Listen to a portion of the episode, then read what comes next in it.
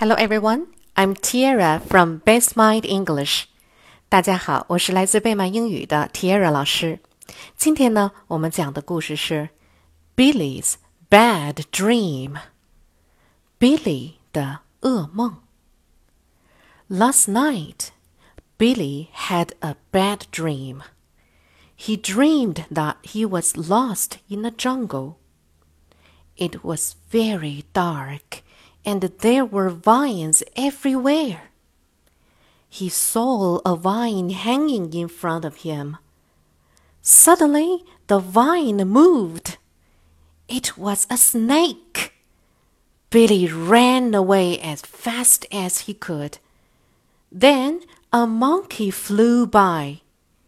It swooped down and stole his banana.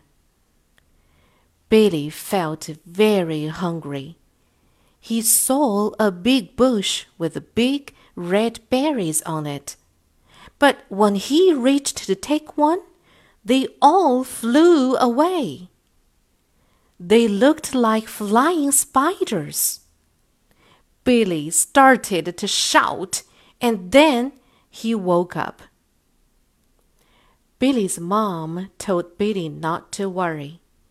He was safe now not in a scary jungle. Then she told him she thought she knew why he had such a bad dream. Billy asked her why. Do you remember what bedtime story I read you last night? Billy's mom asked. It was called The Scary Jungle Book. Word list Jungle.